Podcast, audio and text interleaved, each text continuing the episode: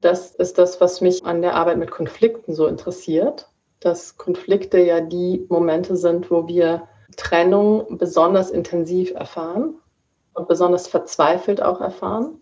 Und wir merken, dass die alten Strategien eben von ich zwinge dir meinen Willen auf oder ich manipuliere dich oder was wir da alles entwickelt haben, damit du eben das machst, was ich will, einfach ganz große Nebenwirkungen haben. Also sehr viel Gewalt einhergehen, sehr viel Leid verursachen und vor allem meinen Grundschmerz nicht lösen, nämlich diesen Schmerz des Getrenntseins. Weil selbst wenn es mir gelingt, dich zu manipulieren und dich dazu zu bringen, das zu machen, was ich will, bin ich danach immer noch isoliert und getrennt und alleine.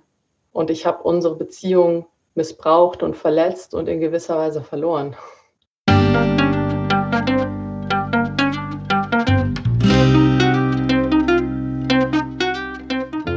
Schön, dass du wieder reinhörst. Ich begrüße dich ganz herzlich bei Ich, wir alle, dem Podcast und Weggefährten mit Impulsen für Entwicklung.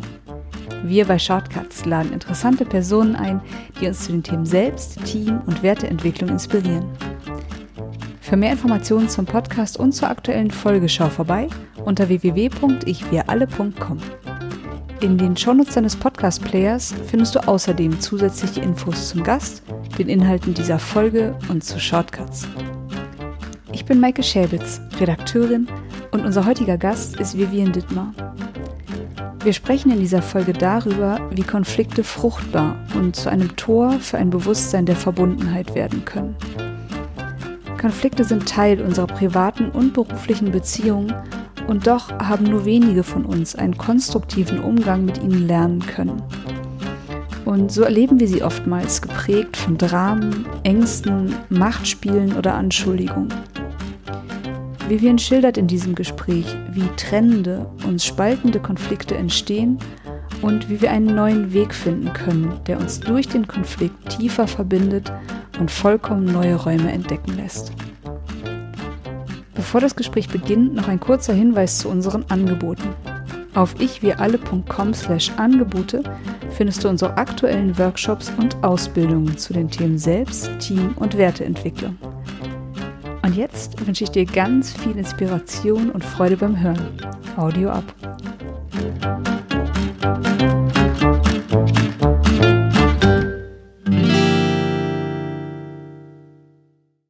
Ich begrüße einen ganz wunderbaren Gast und zwar schon zum zweiten Mal in unserem Podcast. Herzlich willkommen, Vivian Dittmar. Hallo Maike, schön da zu sein.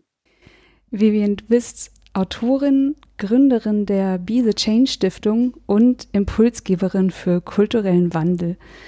Und ich konnte dich und deine Arbeit im Oktober 2020 live erleben, und zwar bei dem Seminar Konflikte als Tor zu einem neuen Bewusstsein im ZEC Bildungszentrum, ein bisschen südlich von Berlin. Und ja, dieses Seminar hat einen sehr nachhaltigen Eindruck bei mir hinterlassen und ich möchte gerne heute mit dir über diese großen Potenziale und Möglichkeiten in Konflikten sprechen und ja, wie wir sie uns überhaupt erschließen können. Und in meiner Wahrnehmung passt unser Gespräch auch wunderbar in die aktuelle Zeit. Also wenn Konflikte Potenziale beinhalten, dann würde ich sagen, wird dieser Potenzialraum gerade stetig größer. Ja, oder wie erlebst du gerade diese besonderen Zeiten? Ich erlebe, dass in vielen Bereichen Konflikte sich zuspitzen, die lange unter der Oberfläche waren und dass wir einen sehr deutlichen Spiegel bekommen, dass unsere bisherige Konfliktkultur nicht wirklich funktioniert. Und ich erlebe uns in einem kollektiven Prozess, der schon einige Zeit andauert, wo wir versuchen, einen neuen Umgang mit Konflikten zu entwickeln. Und manchmal gelingt uns das und manchmal gelingt uns das nicht. Ich erlebe uns in einem ganz großen Trial and Error. Und ich erlebe das vor allem als eine kollektive Bewegung, die sich aber in vielen, vielen, vielen Einzelbewegungen auswirkt. Also wo wir alle, egal ob das jetzt Eltern mit Kindern sind oder Liebespaare oder Chef und Mitarbeiter oder Politiker untereinander oder, oder, oder, ähm, daran forschen und gar nicht, glaube ich, im Bewusstsein haben, dass wir Teil von einem kollektiven Forschungsdrang sind und einer kollektiven Forschungsbewegung, sondern wir denken meistens, unser kleines Ich scheitert gerade oder ringt gerade oder ist gerade überfordert und das sind nur wir. So, das erlebe ich sehr viel. Und ich finde es sehr gut, das sich ins Bewusstsein zu rufen, dass es tatsächlich ein, ein möglicher Entwicklungsschritt ist, den wir gerade machen. Ob er uns gelingen wird, ist noch offen. Mhm. Also du hast jetzt gerade auch vor allem nochmal diese kollektive Dimension direkt reingebracht und das war für mich auch, glaube ich, der sehr beeindruckende Einstieg in das Seminar. Also ich kann mich noch daran erinnern, dass an dem Einstiegsabend du uns die Aufgabe zuerst gegeben hast, gemeinsam mal zu reflektieren, was bedeuten für uns Konflikte. Also wenn wir an das Wort Konflikt denken, was poppt da so in unserem Kopf auf? Und da sind, ich glaube, wir waren um die 25 Teilnehmer. Ich würde sagen, bei praktisch jedem sind vor allem Begriffe gefallen wie Recht haben, Anschuldigung, Machtkampf, Verteidigung, Zurückweisung und ja, jeder der Teilnehmenden hatte tendenziell Angst und, und ja, diese Enge. Und warum sind wir als Gesellschaft so konditioniert? Ich würde sagen, wir sind sogar traumatisiert ähm, von einer, man könnte sagen, nicht funktionierenden Konfliktkultur oder man könnte auch etwas neutraler sagen, eine gewaltbasierte Konfliktkultur. Und natürlich sind wir jetzt nicht mehr da, wo wir das Faustrecht hatten, also in weiten Teilen zumindest nicht mehr, also nach dem Motto, der Stärkere hat Recht. Aber wir sind in Abwandlungen davon. Also es ist dann vielleicht der intellektuell Stärkere oder der argumentativ Stärkere oder der emotional Stärkere. Aber der Grundtenor ist ein Gegeneinander. Und der Grundtenor ist einer gewinnt und einer verliert. Und das bedeutet, dass Menschen äh, nicht nur aus ihrer persönlichen Erfahrung, sondern auch aus der kollektiven Erfahrung, die ja jetzt schon eine ganze Weile so geprägt war, Konflikte mit Gewalt assoziieren. Also Konflikte sind Gewalt oder Gewaltpotenzial. Und deshalb sind Konflikte gefährlich. Und deshalb ist es für sehr viele Menschen so, dass sobald sie in die Nähe eines Konflikts kommen, sie merken, dass sich innerlich alles zusammenzieht und dass sie eigentlich aus dem Kontakt gehen. Und das macht die Situation natürlich nicht besser, sondern in meinen Augen verhindert es eine konstruktive Konfliktlösung und führt absurderweise sogar dazu, dass Konflikte eskalieren, die ohne dieses Trauma und ohne diese Bewegung des Zusammenziehens gar nicht eskalieren würden, weil sie gar nicht so schlimm sind oder gravierend sind, dass man sie nicht lösen könnte. Und das sieht man ja sogar in der internationalen Politik. Da gibt es ja immer wieder Situationen, wo man denkt, mein Gott, wenn sich die Menschen einfach als äh, zwei erwachsene, vernünftige Menschen zusammensetzen würden, dann würden sie eine Lösung finden. Aber das passiert halt nicht wegen Eitelkeiten, wegen historischen äh, Beleidigtsein oder Befindlichkeiten oder kollektiven emotionalen Altlasten oder Stolz oder also es gibt ja so viele Gründe ähm, oder ich habe das größere Atomwaffenarsenal als du und deshalb habe ich das Recht, hier zu diktieren, was zu geschehen hat und so weiter und so fort. Und genau das Gleiche spielt sich ja bei Liebespaaren zum Beispiel ab. Es ist ja auch oft, wenn man da daneben sitzt, sagt man, worum geht es hier eigentlich? Also um die Sache geht es nicht. Mhm. Ja. Ja. Mir fällt auch gerade noch ein Zitat ein, das du in dem Seminar an einer Stelle gesagt hast. Ich glaube, du sagtest, 80 Prozent der Konflikte sind keine Konflikte, sondern Emotionen. Und somit Altlasten oder Ladung in unserem Rucksack. Ja, genau. Das ist eine bewusst provokante Behauptung, die ich aufstelle, die ich überhaupt nicht empirisch belegen kann, muss ich ganz ehrlich sagen. das ist eine völlig subjektive, aus dem Hut gegriffene Zahl, die genauso gut 60 Prozent oder 50 Prozent oder 90 Prozent heißen könnte. Was ich damit einfach sagen möchte, ist, ich möchte aufmerksam machen auf, wie viel von dem, was wir Konflikt nennen, gar nicht Konflikt ist sondern, wie du sagst, eben emotionale Altlasten, will sagen, nicht gefühlte Gefühle aus der Vergangenheit, emotionale Wunden, emotionaler Ballast, den wir mit uns herumtragen, Traumata, und zwar sowohl persönlich als auch kollektiv. Und das heißt in der Praxis, dass sehr oft, sehr, sehr, sehr, sehr oft, wenn Menschen sagen, ich habe einen Konflikt mit meinem Partner, mit meinem Kind, mit meinen Eltern, mit meinem Chef, mit meinem Kollegen, mit meiner Freundin. Wenn man genauer hinschaut, sieht man, es ist gar kein Konflikt, sondern eine Person oder beide Personen wurden emotional aktiviert. Das bedeutet, dass etwas in ihrem emotionalen Rucksack ausgelöst wurde durch die Situation und sei es nur durch die Möglichkeit eines Konflikts, was ein Riesentrigger ist für viele Menschen. Und dann geraten sie eben in einen emotionalen Ausnahmezustand. Und das kann sich ganz unterschiedlich äußern, eben durch sehr starke Emotionen oder plötzliche Taubheit. Beides können Symptome sein. Gedankenrasen, Drama, ähm, auch körperliche Symptome, also Pulsrasen oder, oder feuchte Hände. Also es kann ganz viele verschiedene Ausprägungen haben. Aber auf jeden Fall ist es ein Zustand, wo alles in uns sagt, Alarm, Alarm, Alarm. Und wo sehr oft eben dann dieser Fehler gemacht wird, wirklich zu denken, weil der andere, weil das ausgelöst hat, also irgendeine Kleinigkeit in der Begegnung hat das möglicherweise ausgelöst. Und dann glauben wir wirklich, wir haben einen Konflikt mit der Person. Und wenn wir dann solchen Konfliktgeschichten zuhören, dann ist es eigentlich immer die Geschichte von, der andere müsste anders sein. Wenn der andere nicht so wäre, dann wäre das nicht ausgelöst worden in mir und dann wäre alles in Ordnung. Und das Tragische daran ist, dass diese emotionalen Ausnahmezustände verhindern, dass wir in einen guten Kontakt gehen mit dem anderen und dass wir, wenn ein Bedürfnis da ist, das auf eine Art aussprechen, die gehört werden kann. Also das können wir im emotionalen Ausnahmezustand nicht. Und es ist für andere Menschen sehr, sehr schwierig, wenn nicht sogar unmöglich, uns zu hören, wenn wir emotional aktiviert sind. Also in dem Moment, wo ich emotional aktiviert bin und ich auf dich zukomme, ist es für dich, Maike, fast unmöglich, außer du bist sehr geübt, wirklich da zu bleiben, empathisch zu sein, was ich in dem Moment bräuchte, wenn ich aktiviert bin und wirklich zu hören, was mein Anliegen ist weil alles in dir wird sagen, ich werde angegriffen, weil auf einer gewissen Ebene wirst du angegriffen und höchstwahrscheinlich wirst du dann auch emotional aktiviert. Und wenn erstmal beide emotional aktiviert sind, dann sind wir in Teufelsküche. Und das ist das, was meistens in Konflikten passiert. Wir enden in Teufelsküche und beide sind in ihren, wenn es krasses Traumata, wenn es nicht so krass ist, emotionalen Altlasten gefangen äh, was auch noch passiert ist, dass wir dann sehr stark projizieren in diesen Zuständen. Das heißt, ich kann dich, Maike, gar nicht mehr wahrnehmen als dich und du kannst mich auch nicht mehr wahrnehmen, als wer ich bin. Und das ist so das, was sich tagtäglich millionenfach abspielt und was oft als Konflikt bezeichnet wird, was aber kein Konflikt ist in meinem Verständnis. Mhm. Ja.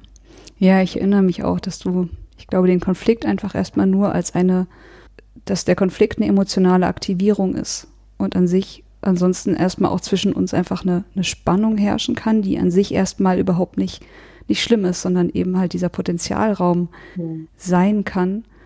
Und jetzt stellt sich mir halt genau diese Frage, also ich konnte komplett nachfühlen, was du da gerade beschrieben hast. Also ich kenne diese, diese extremen Aktivierungszustände sehr, sehr gut und ich kenne Teufelsküche auch sehr, sehr gut.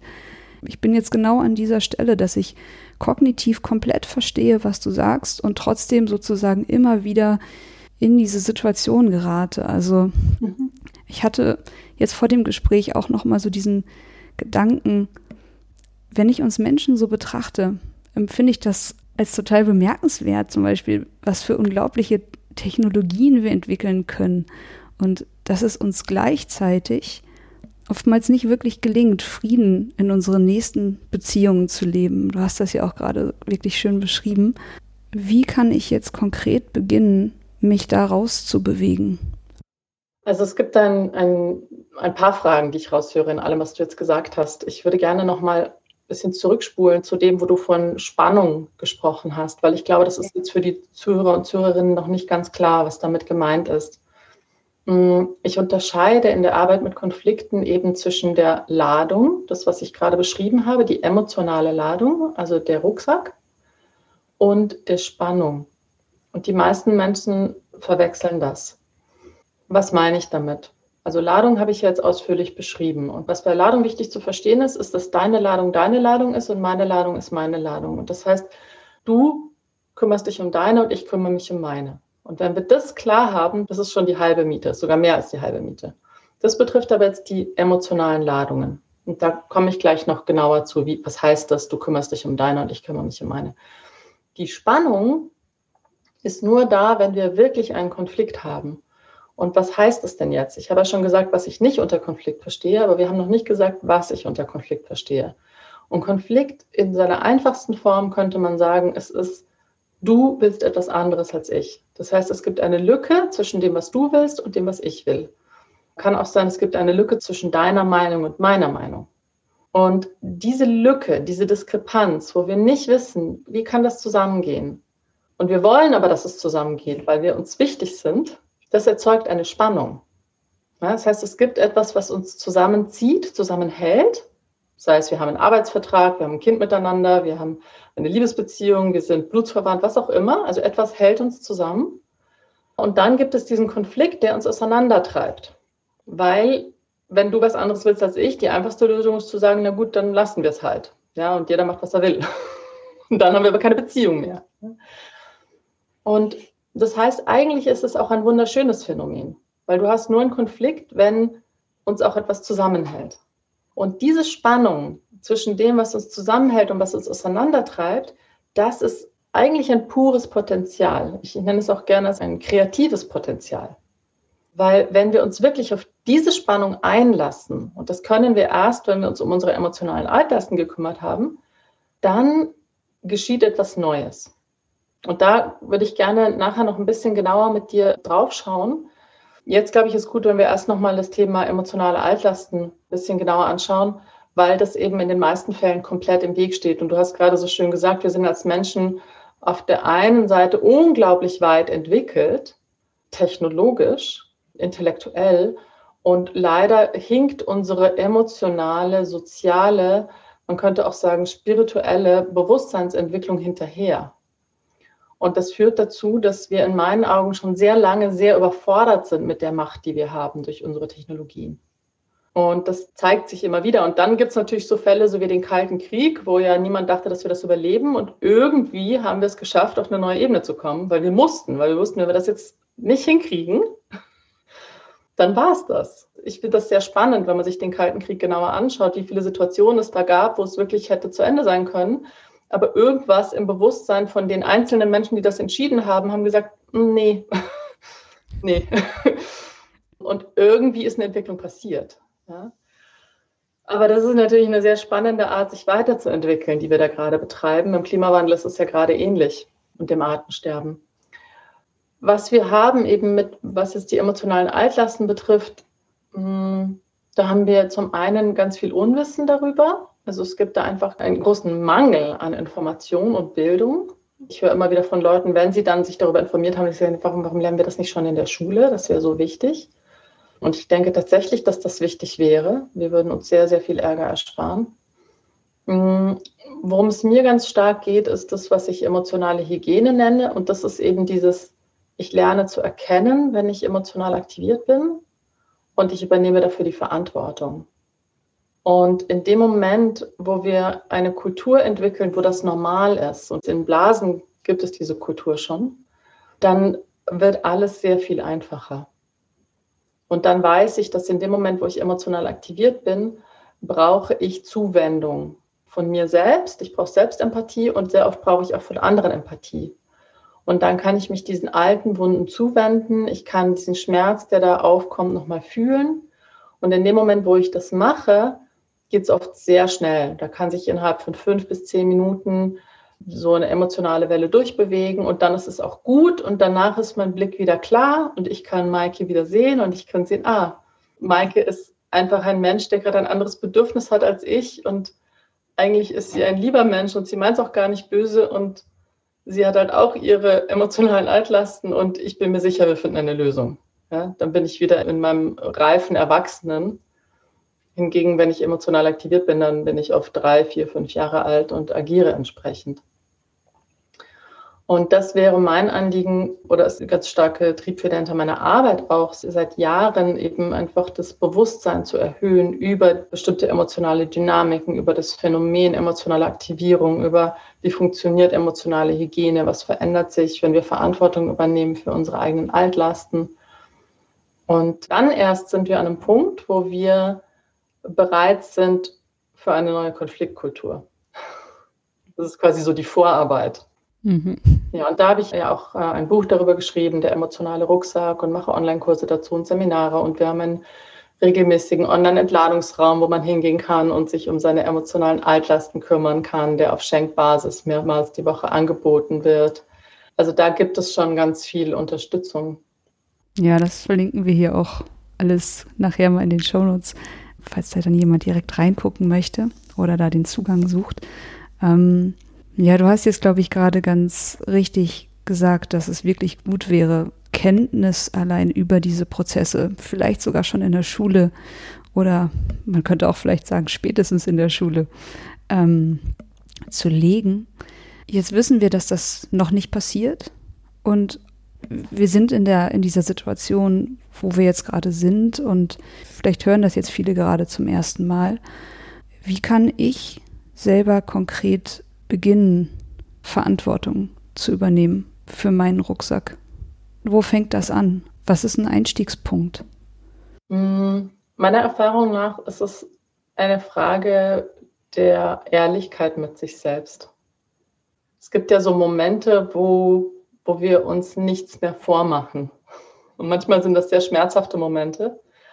Und es braucht diese Ehrlichkeit einfach zu sagen, wenn ich in diesem Zustand bin, wenn ich diese Symptome habe, wenn ich das an mir sehe, dann bin ich emotional aktiviert und das ist mein Rucksack und ich übernehme Verantwortung dafür. Es ist eine, eine Entscheidung und es ist eine sehr radikale Entscheidung, weil in dem Moment, wo ich entscheide, Verantwortung zu übernehmen, verabschiede ich mich aus dem Opferdasein und es ist ein Schritt ins Erwachsenensein. Und ich habe ja vorhin gesagt, wenn ich emotional aktiviert bin, dann bin ich in meinem drei- bis fünfjährigen, vielleicht auch manchmal sieben oder zwei. Und in dem Moment, wo ich anerkenne, mir eingestehe, dass ich emotional aktiviert bin und dafür Verantwortung übernehme, mache ich schon einen Schritt raus aus diesem kindischen Anteil. Und das ist schon ein Schritt ins Erwachsensein, weil der Erwachsene übernimmt Verantwortung. Der Erwachsene sagt, okay, ich sehe, ich habe diese und jene Symptome. Ich weiß, das ist emotionale Aktivierung. Und ich weiß, das ist mein Rucksack. Auch wenn alles mir sagt, nein, das ist, weil Maike so und so und so ist oder sie das und das und das gesagt hat. Und ich weiß aber, dass das nicht stimmt. Und ich übernehme Verantwortung und ich entscheide mich, mich darum zu kümmern. Und was das für mich heißt, eben mich darum zu kümmern, es gibt viele verschiedene Möglichkeiten und meine Lieblingsmöglichkeit ist eben das, was ich die Praxis der bewussten Entladung nenne wo ich vorhin ja auch schon darauf hingewiesen habe, dass wir diesen Online-Entladungsraum anbieten, der begleitet ist, wo Menschen sich eben regelmäßig treffen, um miteinander zu praktizieren. Und das kann man aber auch einfach so mit einer Freundin machen. Worauf es hinausläuft, ist, dass jemand mir einfach zuhört, ohne mich zu unterbrechen, ohne mir Ratschläge zu geben, ohne irgendwas, und zwar von Herzen zuhört. Und ich diesen Raum nutze, um das zu fühlen, was gerade in mir aktiviert ist. Und zwar wirklich zu fühlen. Also nicht drüber nachzudenken, nicht in ein Drama darüber zu gehen, äh, es nicht zu analysieren, sondern mich wirklich aufs Fühlen einzulassen. Und das ist ein Lernprozess. Also das kann nicht jeder sofort. Erstaunlicherweise ist Fühlen etwas, was viele Menschen gar nicht können oder gar nicht wissen, wie das geht. Aber in dem Moment, wo ich es wirklich fühle, wie ich vorhin schon gesagt habe, geschieht Heilung. Und dann steige ich aus äh, aus dem Ganzen. Und für mich war ein ganz wichtiger Clou eben herauszufinden, dass wir das meistens nicht alleine können, sondern dass wir meistens angewiesen sind auf die empathische Unterstützung von einem anderen Menschen. Und das muss kein Therapeut sein, es kann ein Therapeut sein, es muss aber kein Therapeut sein, es kann einfach ein lieber Mensch sein, es kann auch ein wildfremder Mensch sein. Und das merken wir eben beim Online-Entladungsraum, wo wildfremde Menschen miteinander praktizieren. Und das kann manchmal sogar besser sein, weil ich dann nicht einen besonders guten Eindruck machen möchte oder ein bestimmtes Bild von mir bestätigen möchte, wie das vielleicht bei der besten Freundin der Fall ist oder bei meinem Partner. Und das heißt, für mich, was ich Menschen empfehle, ist wirklich eine regelmäßige Praxis, wo wir uns um unsere emotionalen Altlasten kümmern und wo das für uns normal wird, Verantwortung für sie zu übernehmen und wo es für uns normal wird, das nicht anderen in die Schuhe zu schieben. So, das ist meine Empfehlung dazu. Ich meine mich auch noch zu erinnern, dass du auch nochmal angesprochen hast, dass gleichzeitig auch eine gewisse Achtsamkeitspraxis mhm. sehr hilfreich sein kann, um zum Beispiel überhaupt diese Aktivierungszustände, die sich ja sehr oft körperlich äußern, um die überhaupt erstmal noch deutlicher wahrzunehmen. Ja, auf jeden Fall. Also Achtsamkeitspraxis ist allgemein sehr empfehlenswert für ganz, ganz viele Entwicklungsprozesse, weil eine Achtsamkeitspraxis uns aus dem Kopf rausholt, in den Moment bringt, uns bewusster macht. Und dadurch, wie du sagst, erkennen wir schneller, früher, klarer, wann wir zum Beispiel emotional aktiviert sind.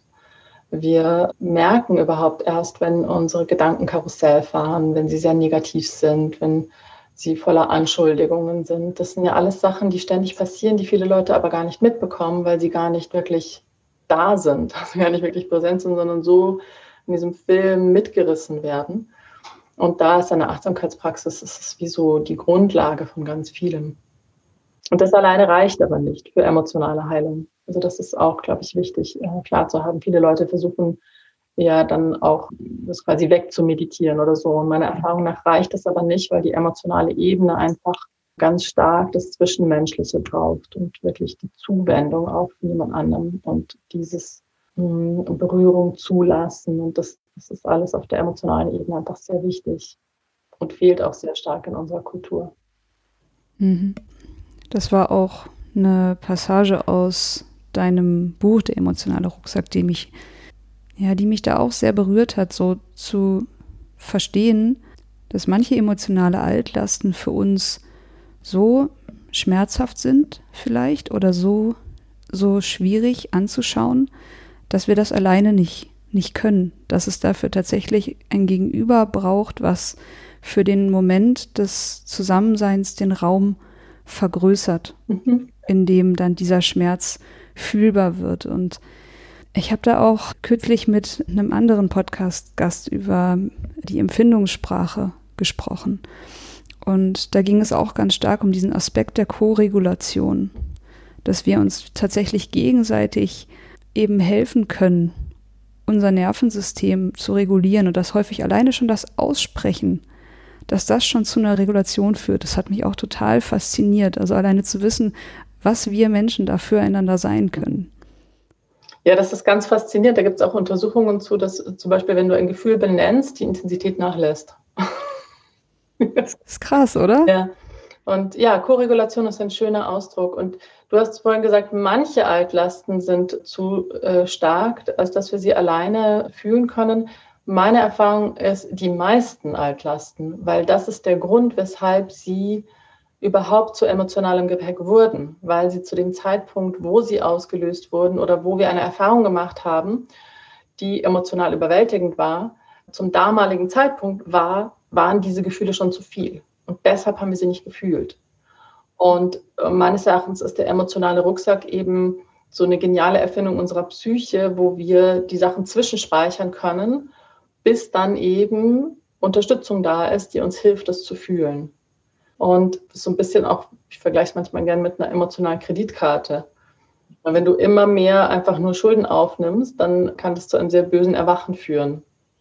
Und das passiert dann halt oft in Krisen, wo Menschen dann auf einmal mit all dem äh, überflutet werden. Also sehr oft zum Beispiel in Trennungen. Wenn ein Paar sich trennt, dann kommt oft das ganze, ganze Flut hoch. Und meine Erfahrung ist eben, das Allermeiste, was da gespeichert ist, ist zu viel für mich alleine und ich brauche die Anteilnahme von einem anderen Menschen. Und wir können das auch normalisieren, dass wir jemand anderen brauchen. Also in unserer Gesellschaft ist das so was ganz Ausnahmezustand. Ich komme allein nicht mehr klar. Oh Gott, oh Gott, oh Gott. Und das führt aber leider dazu, dass Leute dann wirklich in die Psychiatrie eingeliefert werden, weil es halt so lange aufgeschoben wird statt dass eben viel früher mal sich dem zugewendet wird und wir es einfach normalisieren eben gesellschaftlich, dass wir, um uns zu regulieren als Menschen, einander brauchen und um emotional klarzukommen, einander brauchen und um emotional zu heilen, einander brauchen. Es ist eigentlich total normal und schön, dass es so ist und auch undramatisch. Mhm. Ja, finde ich ganz wichtig, dass du das dann nochmal so betonst. Also ich bin da ganz guter Hoffnung und habe das Gefühl, dass das zumindest in meiner Generation, dass da schon eine zunehmende Normalisierung stattfindet. Aber wenn ich jetzt zum Beispiel an die vorangegangene Generation denke, also spätestens dort hatte man so salopp gesagt einen an der Kanne, wenn man irgendwie mal zum Psychiater gegangen ist. Und ähm, das ist dann ja für mich auch nochmal so ein kollektiver Prozess, was aufgrund dieser Scham und all den Emotionen, die daran hängen, was aufgrund dessen auch in diesen Generationen gespeichert wurde. Ja, und auch natürlich aufgrund der Erfahrungen, die diese Generationen gemacht haben, die natürlich noch nachwirken. Ähm, also wir sind, das fand ich sehr, sehr spannend. Ich habe in einem Gespräch mit einem Epigenetikforscher mal erfahren, dass wir beeinflusst sind vier Generationen zurück von dem, was geschehen ist. So, das ist jetzt etwas, was manche vielleicht gespürt haben, aber das in der Epigenetikforschung so nachgewiesen zu haben, ist natürlich faszinierend. Wahnsinn. Und ich glaube, das ist auch wiederum gut, sich das bewusst zu machen. Also es gibt auch viele Menschen, die einfach sehr, sehr, sehr viel zu tun haben in sich, emotional, in unserer Generation und auch die Jüngeren. Und die manchmal eben auch denken, sie haben einen an der Kalle, oder wie hast du es vorhin gesagt? Mm. Und ich glaube, es ist aber auch ein Teil von einem Aufräumprozess, den wir jetzt haben. Das ist auch mal von, von einer Autorin gehört, die hat ein Buch geschrieben, das hieß Seelentrümmer, wo sie eben gesagt hat, die Kriegsgenerationen, die unmittelbar den Krieg miterlebt haben, die haben eben die physische Aufbauarbeit geleistet, die haben die physische Trümmer weggeräumt. Und die Kriegsenkel, die räumen die Seelentrümmer weg. Das ist ihre Aufgabe. Und das finde ich ein sehr ähm, kraftvolles Bild und finde ich auch irgendwie tröstlich für Menschen, die eben merken, so, ich weiß gar nicht, was los ist. Ich bin eigentlich in Wohlstand geboren, war irgendwie geborgen, bin eigentlich gut aufgewachsen und trotzdem habe ich emotional zu ringen in mir. Und da ist es einfach gut, sich bewusst zu machen, dass wir Teil sind von einem Gefüge und dass wir auch von Themen beeinflusst werden, die nicht unmittelbar unser eigenes Erleben waren. Und da gibt es eben die Epigenetikforschung, ist jetzt mal ein spannender Aspekt, der jetzt naturwissenschaftlich nachgewiesen wurde.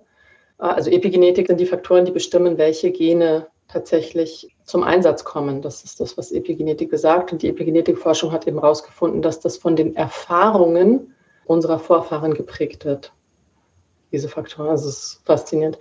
Und darüber hinaus ist es, ich habe jetzt mehrfach immer wieder vom Kollektiven auch gesprochen.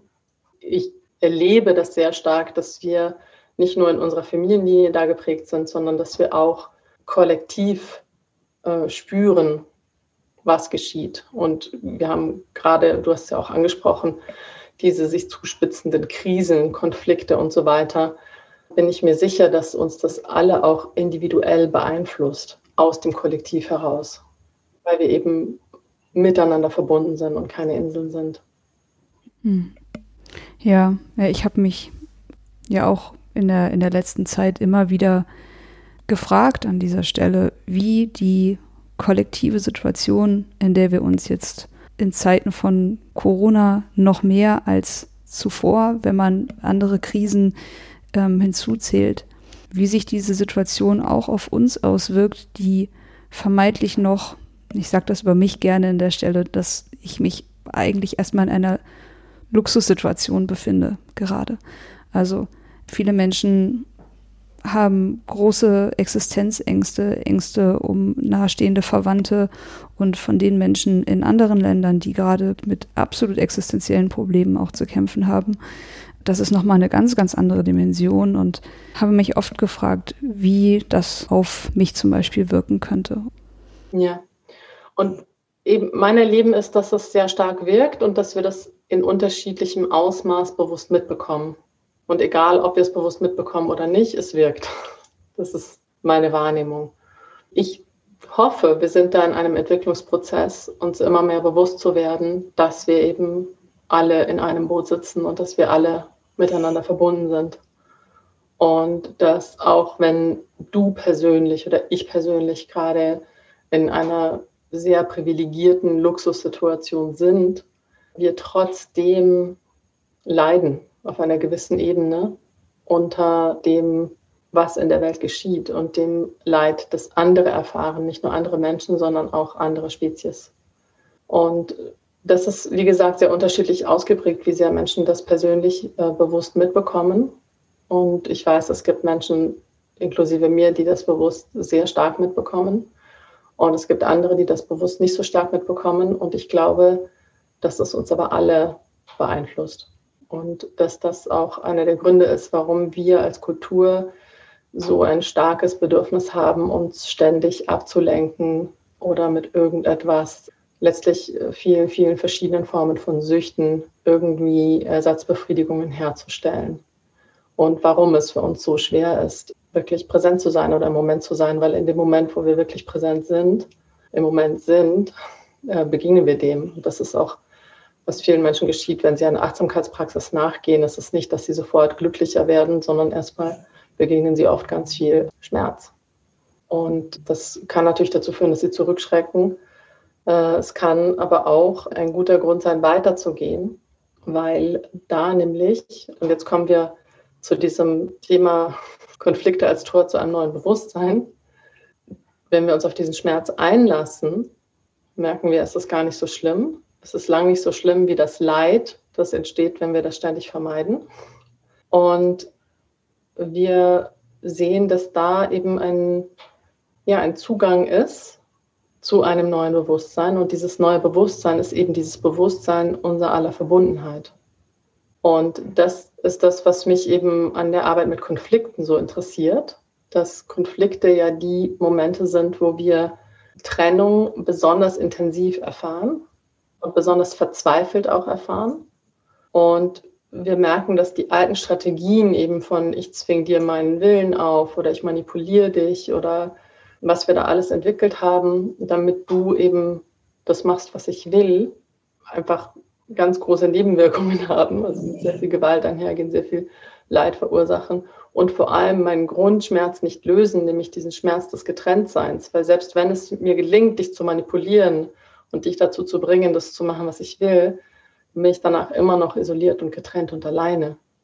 Und ich habe unsere Beziehung missbraucht und verletzt und in gewisser Weise verloren. Wenn es jedes Mal, wo es mir gelingt, dich in dieser Weise über den Tisch zu ziehen oder zu etwas zu zwingen, das du eigentlich nicht möchtest. Und meine Erfahrung ist eben, wenn wir lernen, uns auf Konflikte wirklich einzulassen, wie ich das vorhin beschrieben habe, auf dieses Spannungsfeld, auf dieses Nichtwissen, du willst was anderes als ich. Und dazwischen ist eine Lücke. Und wir wissen beide nicht, was damit machen. Wir haben uns beide um unsere Emotionen gekümmert. Und dann sind wir immer noch da. Und wenn wir uns dann darauf einlassen und beginnen, den Konflikt eben nicht mehr nur aus meiner Warte oder aus deiner Warte zu sehen, sondern ihn als System zu sehen. Also ich sage dann auch gerne so von der Seite betrachten. Das haben wir im Seminar ja auch ganz viel gemacht, dass wir die Perspektive gewechselt haben und den Konflikt von der Seite betrachtet haben. Und dann sieht man plötzlich, es ist ein Beziehungssystem und es ist ein Konfliktsystem. Also wir beide sind in diesem Konflikt verbunden. Und wenn wir uns auf diese Verbindung einlassen, dann entsteht aus dieser Verbindung sehr, sehr oft die Lösung. Also der Konflikt birgt die Lösung schon. Es braucht eben diesen Perspektivwechsel. Und, mm, und das ist dann, wenn wir Konflikte beginnen so zu, zu sehen und uns so auf sie einzulassen, dann sind sie eben ein Tor zu einem Bewusstsein der Verbundenheit. Und das ist ja das Bewusstsein, was wir so dringend brauchen. Wenn wir dieses Bewusstsein mehr entwickeln, dann beginnen wir unsere Technologien auf eine Art einzusetzen, die nicht lebenszerstörend ist dann beginnen wir Konflikte auf eine Art zu lösen, wo sie wirklich fruchtbar werden. Dann beginnen wir mit den Ökosystemen und anderen Spezies so umzugehen, dass mehr Lebendigkeit entsteht und nicht weniger und so weiter und so fort. Also dieses Bewusstsein der Verbundenheit ist ja, man könnte sagen, der Schlüssel. Wenn es einen Schlüssel gibt, dann würde ich sagen, das ist der Schlüssel für eine lebendige Zukunft. Und da sehe ich eben Konflikte als potenzielles Tor, aber auch als die Schule Also wenn, wenn wir es da können, dann können wir es. Mhm. Ich meine mich auch zu erinnern, dass uns allen dann sozusagen in dem Seminar auch durch die praktische Erfahrung bewusst wurde, dass innerhalb eines Konflikts oft die Bedürfnisse gar nicht so unterschiedlich sind und dass die Bedürfnisebene dann oft auch die Verbindungsebene ist. Hm. Genau, und das ist was, wo es sehr gut ist, eben zu unterscheiden zwischen einer Lösung, einer Lösungsvorstellung, die wir haben, und einem tatsächlichen Bedürfnis. Also das wird sehr oft verwechselt. Dass eben, vielleicht können wir mal ein konkretes Beispiel machen. Hast du gerade ein Beispiel? Oh ja, ganz konkretes Beispiel. Ähm, es gibt gerade Menschen, denen es sehr wichtig ist, dass sie geimpft werden. Es gibt Menschen, denen ist es ein sehr großes Bedürfnis, dass sie nicht geimpft werden. Ich habe das Gefühl, beide haben Angst um ihre Gesundheit aus unterschiedlichen Perspektiven. Mhm. Genau. Und das Bedürfnis bei beiden ist es, gesund zu sein oder gesund zu bleiben. Und sie haben unterschiedliche Lösungsstrategien für dieses Bedürfnis. Also das ist die Unterscheidung, die ich meine eben von Bedürfnis und Lösung. Und bei dem einen ist die Lösung für das Bedürfnis oder die Frage, wie bleibe ich gesund, ist eben, ich schaue, dass ich so schnell wie möglich geimpft werde. Und bei dem anderen ist die Lösung eben, ich schaue, dass ich nicht geimpft werde. Und jetzt sieht man eben auf einer Bedürfnisebene gibt es gar keinen Konflikt. Und es gibt natürlich unterschiedliche Vorstellungen von, wie wir das erreichen können. Jetzt ist es in dem Fall, könnte man ja erstmal sagen, gut, im Moment gibt es eh nicht so viel Impfstoff, die einen wollen geimpft werden, die anderen nicht, haben wir gar keinen Konflikt. Ganz praktisch. Natürlich haben wir in dem Moment einen Konflikt, wo wir sagen, wir brauchen eine Impfquote von, ich weiß es nicht, was es ist, 70 Prozent oder was, damit das Ganze funktioniert. Dann wird es schon wieder interessanter. Dann haben wir einen Konflikt. Und dann braucht es eine Auseinandersetzung. Und dann ist es halt ganz, ganz wichtig, dass wir beginnen, einander zu hören und dass wir beginnen, uns wirklich einzulassen auf die Bedürfnisse, die da sind. Was ich zum Beispiel ganz oft höre, ist ein großes Bedürfnis nach Informationen, die wirklich fundiert sind. Und das ist ja heute ein, ein Riesenmangel, den wir haben, dass wir wahnsinnig viele Informationen haben und es sehr, sehr schwer ist herauszufinden, was ist wirklich fundiert, welchen Informationen können wir vertrauen. Und das löst sehr viel Angst aus bei vielen Menschen. Ja. Mhm. Mm, worum es mir gerade ging, war unabhängig von diesem konkreten Beispiel diese Unterscheidung zwischen Lösungsstrategie und Bedürfnis.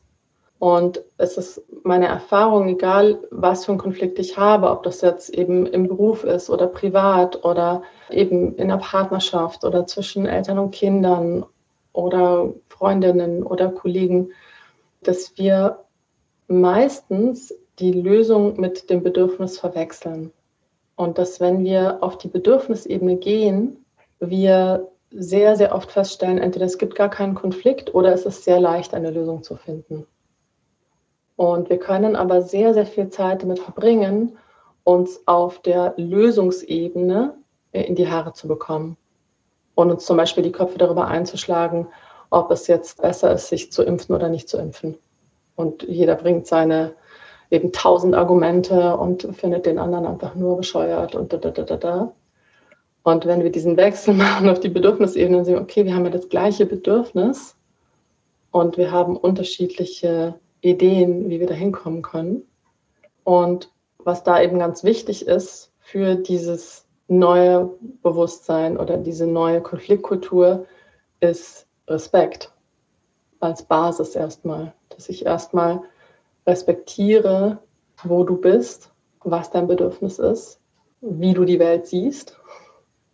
Und dann kann ich beginnen, eine Verbindung aufzubauen. Und dann kann ich beginnen zu schauen, okay, und wenn das deine Weltsicht ist und deine Realität ist und meine so ganz anders aussieht, wie können wir damit gut umgehen?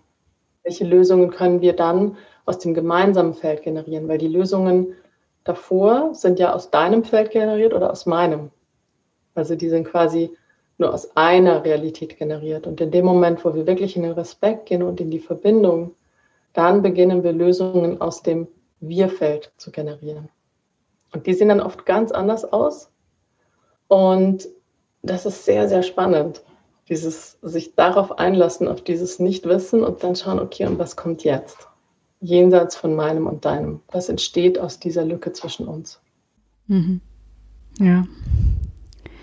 Du hast auch noch eine Praxis vorgestellt in dem Seminar, die uns auch begleiten kann in diesen Raum der Verbundenheit, den wir so dringend brauchen. Und das war die Metameditation, beziehungsweise auch die Idee, dass wenn wir uns in einer Achtsamkeitspraxis wirklich auf diesen Schmerz auch einlassen können, den Trennung verursacht und uns von diesem Schmerz nicht, wie du es eben beschrieben hast, ablenken oder in andere Räume flüchten, dass dieser Schmerz unseren Herzraum auch weiten kann und uns helfen kann, in diesen Raum der Verbundenheit einzutreten. Dass also sozusagen der Schmerz, vor dem wir weglaufen, an dieser Stelle auch heilsam sein kann. Ja, das ist, hm, das ist fast schon ein alchemistisches Phänomen. ähm, die Metameditation kommt ja auch aus dem Buddhismus ursprünglich und auf Deutsch würde man sie liebende Güte-Meditation nennen. Und in der Metameditation wünschen wir Menschen, die wir kennen oder auch Menschen, die wir nicht kennen oder auch anderen Spezies ganz bewusst alles Gute, von Herzen alles Gute. Und es ist so wie ein Gebet eigentlich aus unserem Herzen. Mögen alle Menschen glücklich sein oder mögen alle Wesen glücklich sein. Mögen sie sicher sein und mögen sie geborgen sein. Und das Schöne ist, dass wenn wir das machen, dass in unserem Herzen etwas geschieht. Also ich kann es wirklich spüren, wie da so eine Wärme entsteht. Und je mehr wir das üben, desto mehr geschieht das auch. Und da gibt es auch eben von Tanja Singer ganz spannende Forschungen dazu, dass das im Gehirn tatsächlich etwas verändert. Und zwar verändert es die Art und Weise, wie wir auf Stress reagieren und wie wir auf Leid reagieren. Und es trainiert uns quasi, auf Leid und Stress mit Mitgefühl zu reagieren. Und das Schöne ist, dass wenn wir uns wirklich einlassen auf Schmerz, das ist ja das, was du vorhin auch erwähnt hast, und uns darin üben, Mitgefühl zu haben in Antwort auf Schmerz, dann wird dieser Schmerz zu einer transformatorischen Kraft oder eigentlich ist er eine transformatorische Kraft. Und was er macht, ist, er kann wirklich unser Herz aushöhlen. Er kann unseren Herzraum wie ausbrennen. Das ist so ein Bild, was ich dafür habe. Und unser Herzraum wird dadurch größer. Und unsere Liebesfähigkeit wird dadurch größer, unsere Fähigkeit für Mitgefühl wird dadurch größer. Und das ist eine sehr kraftvolle und auch schöne Praxis, um uns auch in einen positiven Kontakt zu bringen mit dem, was in der Welt geschieht. Ich habe ja vorhin gesagt, dass ich glaube, dass wir alle davon beeinflusst sind, was in der Welt geschieht, ob wir es bewusst mitbekommen oder nicht. Und wenn wir uns zuerst darauf einlassen, dann ist es oft überwältigend. Und es kann sogar sein, dass es uns das Herz bricht und das Herz einfach nur zumacht und zynisch wird und sagt, na, pff, dann sterben wir halt alle und der Planet ist eh besser dran ohne die Menschen. Und ja, also das sind ja so die typischen Abwehrstrategien, die man hört. Und das sind aber Symptome von einem geschlossenen Herzen, von einem vernarbten Herzen, einem gebrochenen Herzen. Und wenn wir dann uns darauf einlassen, uns diesem Schmerz wieder zuzuwenden, weil wir irgendwann merken, ein Leben mit einem geschlossenen Herzen ist unerträglich. Und dann bricht das Herz quasi ein zweites Mal und dann kann es aufbrechen. Und dann ist dieser alchemistische Prozess eben möglich, wo der Schmerz sich als Potenzial für Mitgefühl offenbart. Und in dem Moment, wo wir beginnen, mit Mitgefühl in Kontakt zu sein mit dem, was in der Welt geschieht, ist es nicht mehr überwältigend und es ist nicht mehr unerträglich, sondern dieses Mitgefühl ist wie eine Medizin für uns selbst, aber auch für die Welt. Das ist so, so mein Erleben und das so ganz führt ja dann auch dazu, dass wir einen natürlichen Wunsch haben, das Leid zu lindern in der Welt. Das entsteht ja dann aus diesem Mitgefühl. Das ist eine ganz natürliche Bewegung. Also dieser Prozess, den ich jetzt gerade ganz kurz skizziert habe, ist so ein, ein Reifungsprozess des Herzens. Und natürlich ist es so, dass all diese Prozesse, die, über die wir jetzt sprechen, das eine ist der emotionale Heilungsprozess, das andere ist ein neuer Umgang mit Konflikten, das dritte ist ein Reifungsprozess des Herzens, dass all diese Prozesse letztlich ineinandergreifen und parallel ablaufen und der eine den anderen befruchtet. Ja.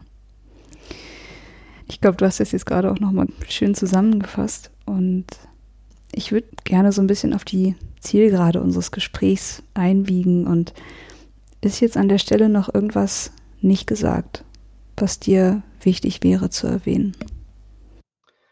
Sehr oft, wenn Menschen sich nicht auf Konflikte einlassen wollen, dann ist es, weil wir uns nicht darauf einlassen wollen, wie der andere gerade wirklich ist. Also allein das an mich ranzulassen, dass vielleicht eine gute Freundin gerade total in Verschwörungstheorien abdriftet. Das ist ja was, was wir gerade viel hören, dass Menschen da wirklich sich sehr, sehr schwer tun, im Bekanntenkreis oder im im Freundeskreis oder unter Verwandten. Und sehr viele gehen dann aus dem Kontakt, weil es einfach unerträglich ist, das an mich ranzulassen, dass dieser Mensch gerade da ist, wo er ist. Und mein Wunsch ist es aber, dass wir da nicht aus dem Kontakt gehen, sondern dass wir das erstmal an uns ranlassen, wo der andere gerade ist, egal wo er ist. Weil dadurch, dass ich es nicht an mich ranlasse, kann ich es ja nicht ändern. Ich kann es vielleicht überhaupt gar nicht ändern. Aber wenn ich das, wenn ich verweigere, damit in Kontakt zu sein und verweigere, das an mich ranzulassen, dann schneide ich eine Verbindung ab. Und ich glaube, dass wir gerade gefordert sind, die Verbindung zu halten und einander erst einmal zu achten wo wir sind, auch wenn wir sagen, boah, wo dieser Mensch ist, ich kann es überhaupt nicht nachvollziehen. In meinen Augen ist es völlig verrückt. Ja, es ist Wahnsinn. Und es ändert aber nichts daran, dass dieser Mensch gerade da ist. Und wenn wir das wirklich erstmal einfach so stehen lassen und uns erstmal darauf einlassen, wo der ist, dann verändert sich schon ganz viel, weil wir dann wieder in Verbindung gehen. Und dann können wir auch einander begegnen in unseren Unterschieden. Und dann können wir eben auch immer wieder diesen Kontakt zulassen von verschiedenen Realitäten, die im Moment erstaunlicherweise parallel existieren. Und das ist ja sehr wichtig, damit wir uns nicht komplett voneinander lösen.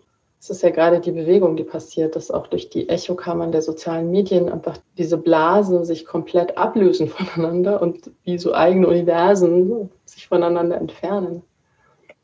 Und da sind gerade diese Beziehungen, also diese Freundschaften oder diese Verwandtschaftsbeziehungen, wo das aufeinander trifft, glaube ich, sind ganz wichtige Verbindungen, wo wir auch eine große Chance haben, zu erforschen, wie geht das denn? Wie können wir in Verbindung sein bei aller Unterschiedlichkeit und bei allem Unverständnis? Wie können wir einander trotzdem begegnen und einander achten und in Kontakt bleiben? Und das ist so ein, ein kleines Plädoyer, was ich gerne am Ende unseres Gesprächs über Konflikte platzieren möchte.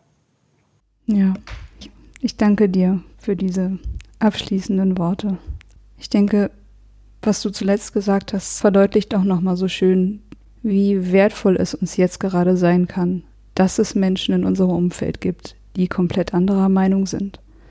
Und dass das aber Menschen sind, mit denen wir auf verschiedene Arten so eng verbunden sind, dass wir diesem Konflikt nicht ausweichen können und diese Transformationskraft sozusagen nutzen können, um einen gemeinsamen Weg zu finden. Vivian, ich danke dir für all deine Perspektiven auf Konflikte als ein Riesentor zu einem neuen Bewusstsein. Wir haben gerade eine Riesenchance, glaube ich, in diesem Moment, in dieser Zeit, dieses Tor zu nutzen. Ich danke dir. Ja, danke dir für das Gespräch, Maike. Mach's gut. Ja. Tschüss. Tschüss. Das war eine Folge von Ich, wir alle, dem Podcast und Weggefährten mit Impulsen für Entwicklung. Wir bei Shortcuts begleiten und unterstützen Unternehmen bei der Entwicklung von zukunftsfähiger Führung, Kommunikation, Unternehmenskultur und Design. Mehr Infos zu unseren Angeboten, zum Podcast und der aktuellen Folge findest du unter www.ichwiralle.com. Wir freuen uns über dein Feedback zur Folge und deine Bewertung des Podcasts bei iTunes.